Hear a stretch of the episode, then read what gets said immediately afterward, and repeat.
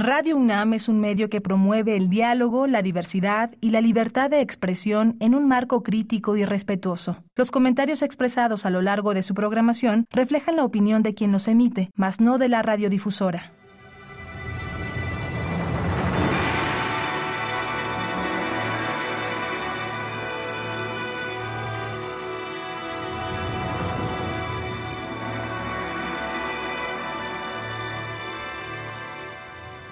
Radio Universidad Nacional Autónoma de México presenta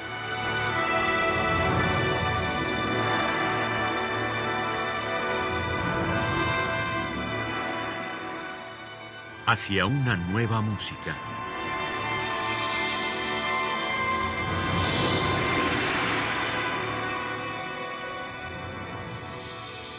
Programa a cargo de Ana Lara.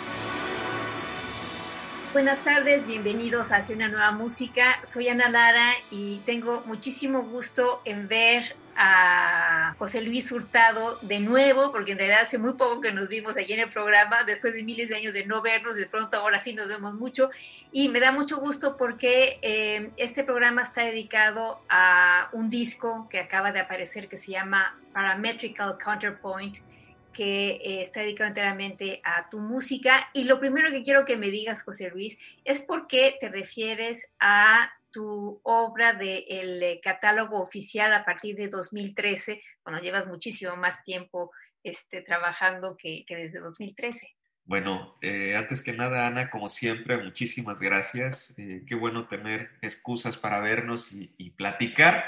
Y como en este caso, una excusa que me da bastante alegría, como dices, eh, el motivo de nuestra plática es presentar un disco que acaba de salir en Kairos hace apenas unas semanas.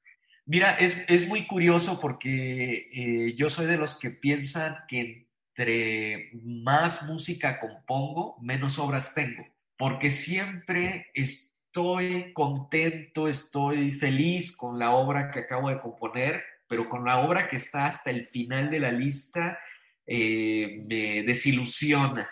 Entonces, curiosamente, eh, mi catálogo, en lugar de hacerse más largo, más grande, se va haciendo más pequeño. Y a partir del 2015 es cuando comienzo yo a contar mi catálogo, porque siento que a partir de entonces es cuando yo comienzo a sentirme un poquito más maduro, que comienzo ya a sentir que lo que tengo que proponer ya es mucho más personal.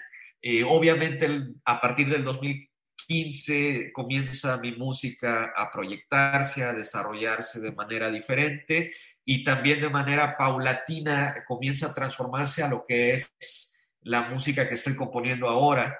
Eh, son las obras que ya marcan la pauta al compositor que soy ahorita o a la voz que yo quiero que reconozcan de mí como compositor. Y aparte, las obras del 2015 son obras de ensamble grande, eh, son obras que comencé a trabajar con colaboradores muy cercanos y que me ayudaron a, llegar a esas conclusiones que están plasmadas precisamente en este disco.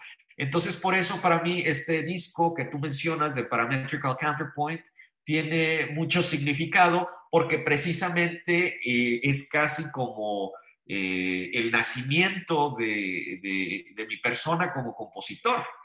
¿Cómo escribes esta música que se oye libre, que se oye casi improvisatoria? y que eh, al mismo tiempo eh, tiene una, un rigor interior que nosotros desde la escucha no podemos percibir. ¿Cómo, cómo resuelves eso tú gráficamente? Muchísimas gracias por la pregunta. Mira, eso es, la respuesta no es sencilla porque precisamente las soluciones que me han llevado a estos resultados sonoros incluso siguen en desarrollo. Es decir, siempre yo veo a mi trabajo como una obra en proceso, siempre, no nada más en cuestión de organización, de ideas, de propuestas, sino incluso de notación.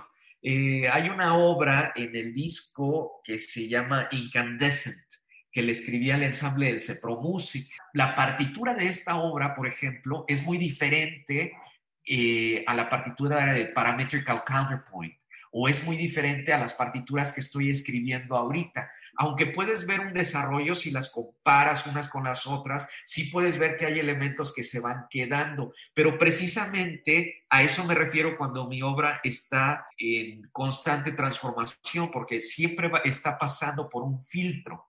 Cuando estoy organizando el material, siempre, siempre las ideas vienen desde fuera del papel, para no pensar de izquierda a derecha. Yo no compongo en el papel. Cuando ya compongo, cuando ya comienzo a agarrar el lápiz, el borrador, bueno, el borrador no, eh, eh, suelo tachar y hacer garabatos, pero cuando, cuando ya agarro el lápiz y el papel en blanco es porque ya casi resolví la idea y lo único que tengo que hacer es probar si funciona. Pero cuando yo estoy escribiendo, no estoy componiendo, nada más estoy virtiendo lo que yo ya procesé de manera auditiva y de manera cerebral eh, durante mucho, mucho tiempo.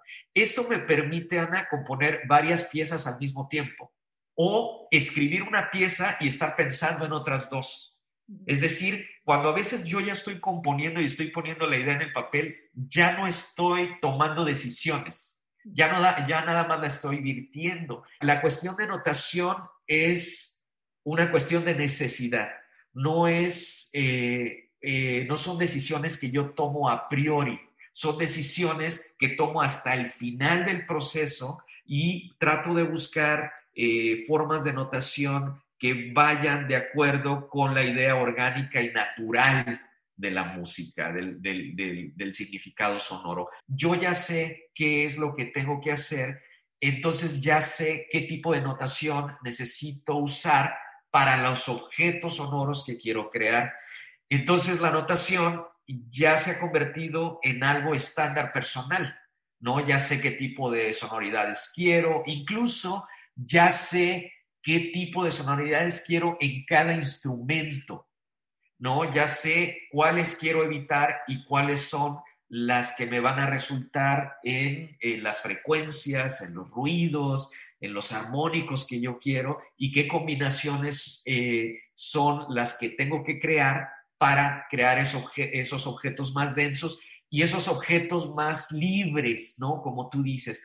Pero me, me, llama la atención lo que dices, que, que, puedas tú percibir que el objeto es flexible, ¿no? Que el objeto se mueve, pero detrás de ese objeto sonoro hay un rigor impresionante y hay un control estricto de cada parámetro muy profundo. Por eso el disco eh, lleva el nombre de una de las piezas principales, Parametrical Counterpoint, que a eso me refiero, a un contrapunto paramétrico. Eh, cuando utilizo la palabra contrapunto, pues me estoy refiriendo obviamente a la tradición, ¿no? Y, la palabra tiene una, una, carga muy pesada de más de 500 años, ¿no? Que nos podemos referir a y desde antes.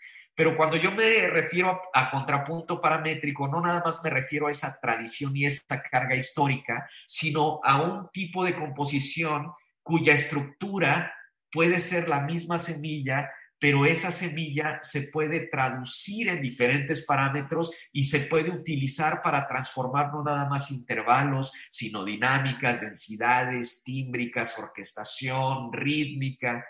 Y eso me permite, digamos, que eh, la obra y el objeto tenga una coherencia y una consistencia general, aunque se perciba esa apertura y esa flexibilidad. Bueno, en este disco tú participas, primero, claro, como compositor, pero también como pianista y también como director. Ya iremos hablando en, cada caso, pero quiero que nos hables de la primera pieza que vamos a escuchar, The Cage de Inmured. Es una pieza brillante que se ve que te diviertes mucho tocando esta, esta pieza. Cuéntanos un poco de ella. Esta es una obra que me encargó la UNAM para el Festival Vértice, me parece que hace, fue en el, fue en el 2018 que se conmemoraba, se recordaba los eventos del 68 y una de las eh, condiciones era hacer una obra que estuviera basada en estos hechos o que tuviera un cargo, una carga social política. Para mí, a pesar de que sabemos lo que sucedió en el 68, para mí este es un evento un tanto lejano, no nada más por el tiempo, sino también porque yo no soy de la Ciudad de México. Entonces decidí eh, escribir una obra que me fuera más contemporánea y que me tocara más. Eh, los amurallados, los enjaulados, se refiere a eh, los niños eh, mexicanos o sudamericanos que tratan de cruzar con sus familias acá a los Estados Unidos y que por alguna u otra ah, razón terminan siendo detenidos por migración y los ponen en estas jaulas. ¿No? Eh, esta es una historia que todo mundo sabemos. Eh, a mí me, me, tocó demasiado las fibras interiores cuando lo escuché y entonces decidí hacer una obra basada en estos hechos que me es más afín y que me es más de mi tiempo. Eh, esta obra es para piano solo y yo soy de los intérpretes, de los pianistas que creen que todavía hay muchísimo que hacer en el piano sin eh, cambiarle su fisonomía. Es decir, creo que el instrumento todavía tiene mucho que dar eh, abordándolo de manera tradicional. Así es que esta pieza es una propuesta que yo estoy haciendo en el piano sin usar técnicas extendidas. Sobre todo utilizas los registros extremos, ¿no? Que son los que, los, los que tienen más carácter en el piano, ¿no? Exacto, son los que tienen más carácter y, y los que creo tienen más personalidad flexible, porque inmediatamente si tú tocas el registro medio del piano, sabes que es un piano. Pero cuando te empiezas a ir hacia el registro agudo, comienza a sonar la madera, ¿no? Y hacia abajo también el registro grave eh, es, es, es, es, un registro que utilizo mucho en, en, mi obra porque comienza ya a, a, escucharse como ruido. Casi no utilizo el registro medio y cuando lo utilizo es para utilizar los antebrazos, ¿no? Para hacer clusters o para utilizar las palmas, pero es, es muy extraño eh, eh, que utilice ese registro, por lo menos en mi música para piano. Bueno, pues vamos a escuchar de José Luis Hurtado, The Caged, de Immured. Es una pieza para piano y él interpreta esta obra.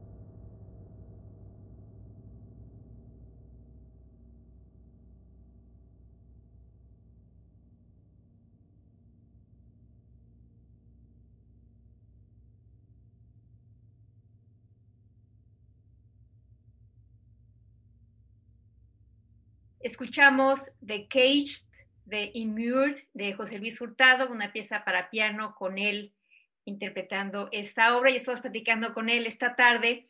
La segunda pieza que vamos a escuchar de 2013 se llama Retour. Interesante porque tenemos un ensamble variable mixto de ocho instrumentos. Tú nos dijiste hace un momentito, yo me imagino el sonido de cada instrumento, pero aquí estás cambiando. En este caso, lo que yo, lo que yo intenté hacer es una obra que se modificara la instrumentación, que no importa que me dijeran que esta instrumentación que tenían era diferente a esta, sino que siempre se amoldara la idea al tipo de instrumentación que tenía el ensamble. Podía ser para un clarinete, podía ser para una flauta, para un fagot, mientras en la partitura dijera para un aliento, estaba bien.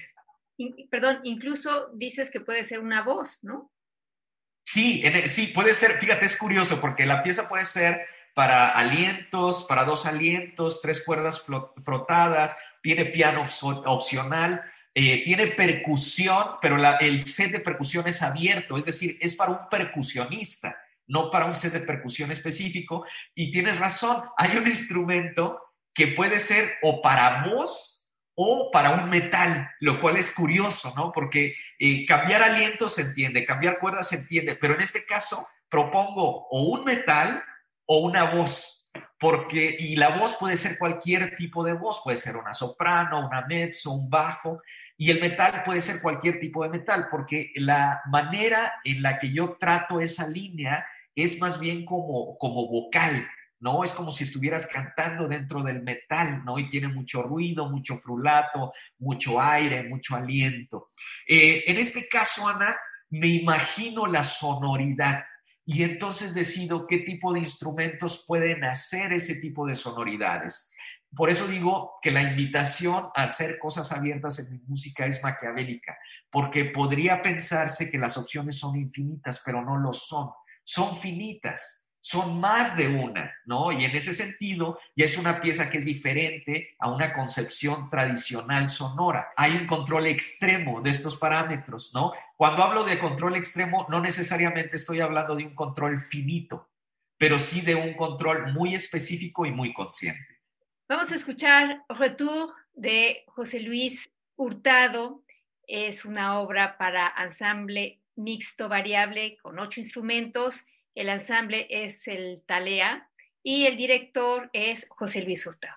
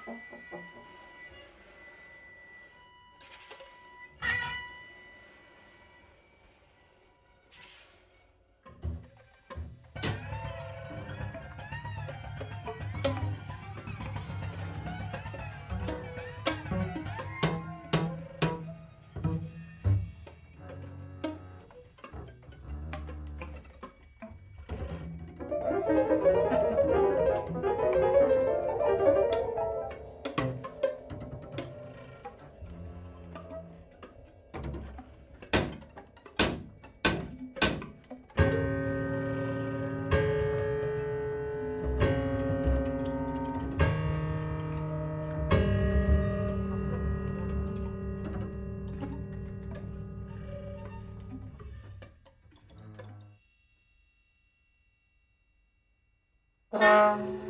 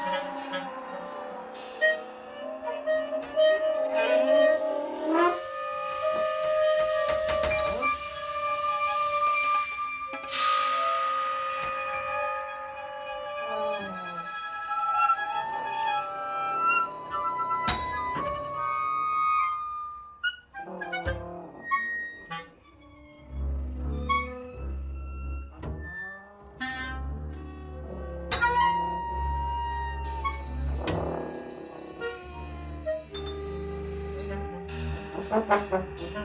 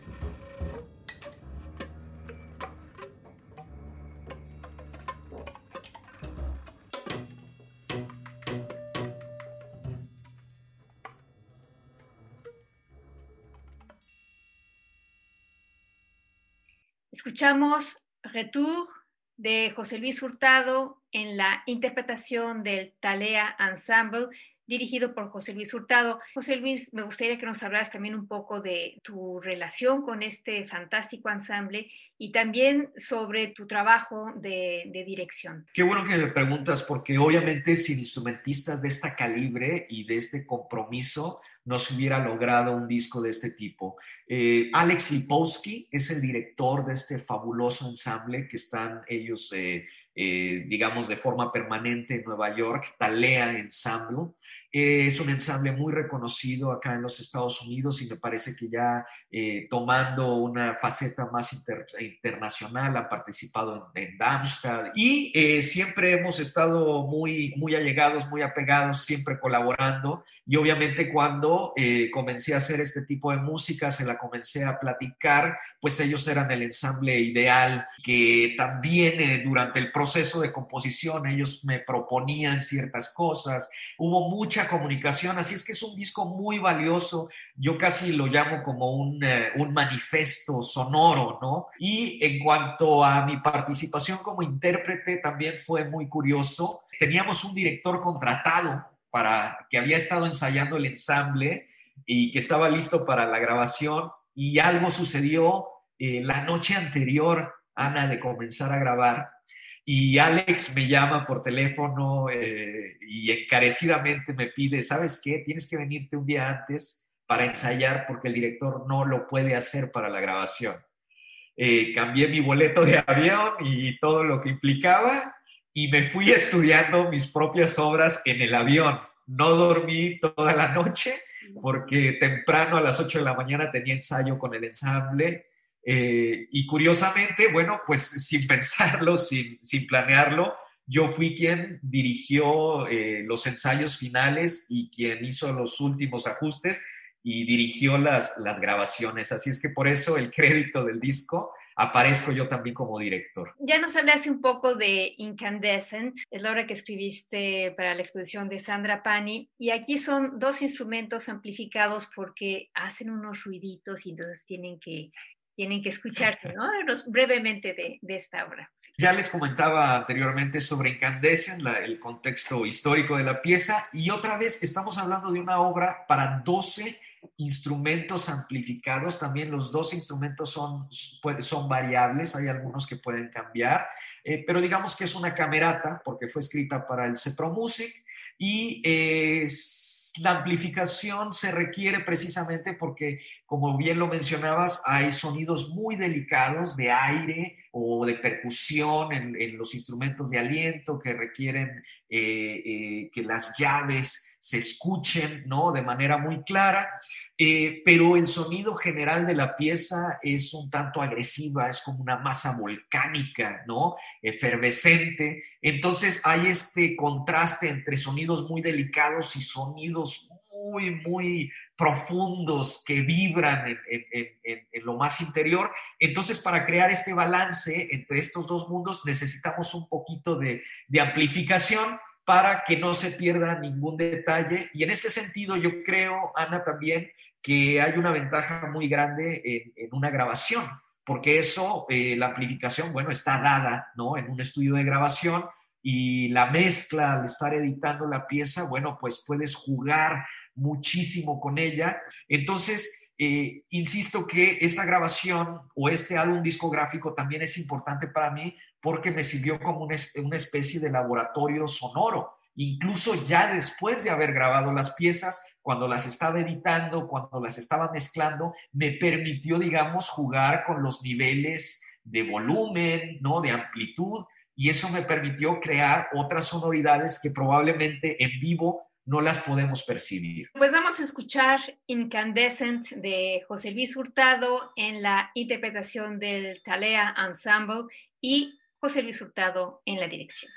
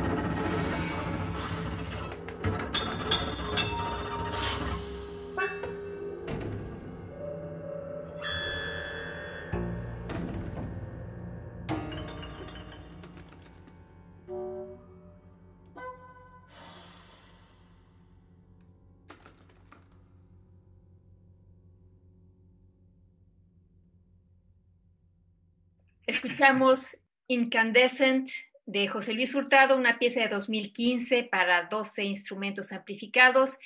Eh, la interpretación estuvo a cargo del Talea Ensemble y la dirección de José Luis Hurtado, con quien estamos platicando. La última pieza, José Luis, se llama L'Estelle, que es de 2015 y es para piano y soporte fijo. Platícanos un poco de esta pieza. Esta pieza es yo creo la que le da un poquito de balance al disco. También es franca, pero es una pieza muy sensible, muy sutil, un tanto estática de manera general, pero de manera local tiene pequeñas chispas, pequeños eh, eh, exabruptos, que es lo que hacen que la, que la pieza siga viva y es lo que hacen eh, esa atracción ¿no? entre el intérprete y el mundo sonoro que propone la pieza. Eh, es diferente a las otras del disco porque es la única que utiliza electrónica, toma inspiración de este mundo sonoro de Chopin, de sus nocturnos, ¿no? Y esta obra eh, está compuesta por pequeñas alternancias entre la parte electrónica y la parte acústica, es decir, eh, la pieza comienza con un ataque, ¿no? Eh, en la parte aguda del piano, donde yo toco. Después de ese ataque sigue la parte electrónica y después de que termino un segmento de parte electrónica, entro yo otra vez con la parte acústica y así sucesivamente hasta que se forman siete, nueve diferentes segmentos, pequeños segmentos de diferentes proporciones y la pieza termina precisamente con ese do agudísimo en el piano del cual estaba hablando, ¿no? Termina con ese, con ese sonido de, de madera, del martinete, ¿no? Esa naturalidad con que compuse la pieza sin forzarla, yo creo que es muy evidente en el sonido final, en esta última propuesta sonora del, del álbum, pues le permito a la escucha respirar un poquito y regresar, digamos, a su pulso normal, ¿no? Para que el corazón poco a poco vaya, vaya tranquilizándose nuevamente. Bueno, pues vamos a escuchar La Estelle de José Luis Hurtado, una pieza de 2015 para piano y soporte fijo, con José Luis Hurtado en el piano.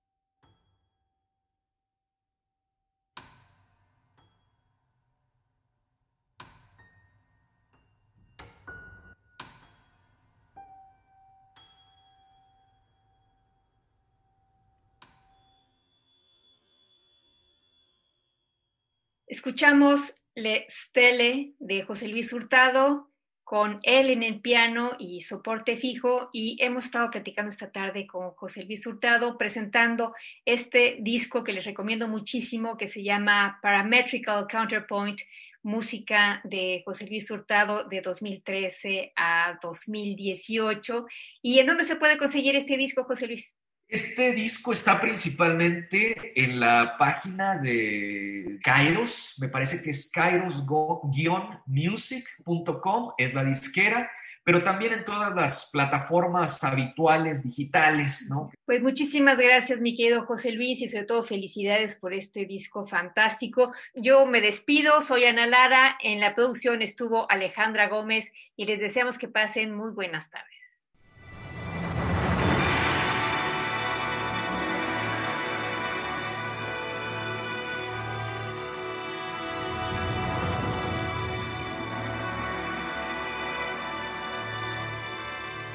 Radio Universidad Nacional Autónoma de México presentó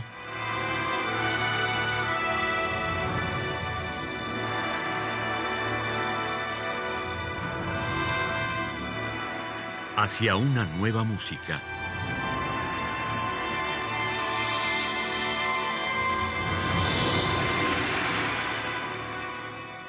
Programa a cargo de Ana Lara. Radio UNAM. Experiencia sonora.